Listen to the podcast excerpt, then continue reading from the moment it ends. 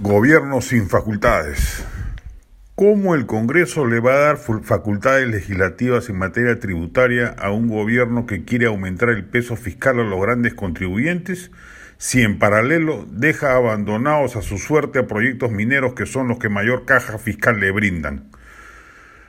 ¿Cómo el Congreso le va a dar facultades solicitadas si el gobierno y junto con él todos los gobiernos locales, regionales y municipales apenas tienen capacidad de gasto? En algunos casos ni siquiera llegan al orden del 60% de ejecución presupuestal y no son capaces de invertir a plenitud los recursos que ya reciben?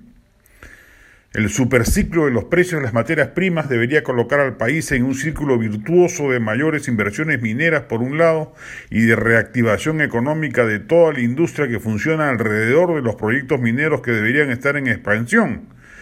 Pero un gobierno no solo mediocre, lo que ya sería razón suficiente, sino además zigzagueante en materia de señales de confianza inversora, está arruinando groseramente esa inmensa posibilidad económica del Perú.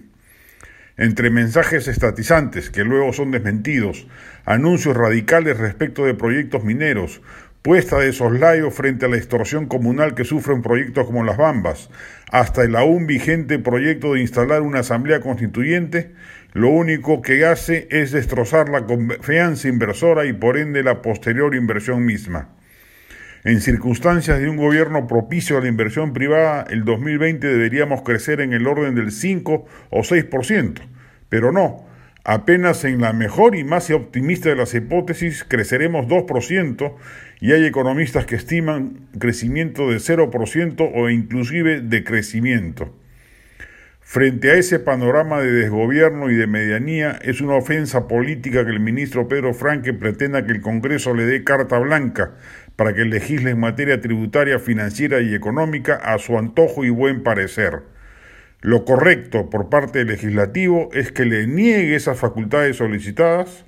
que el Ejecutivo presente proyecto por proyecto y que uno por uno se vea si se ajustan a criterios técnicos y no a caprichos ideológicos o prejuicios políticos como los puestos de manifiestos por el propio titular del MEF en sendas entrevistas periodísticas.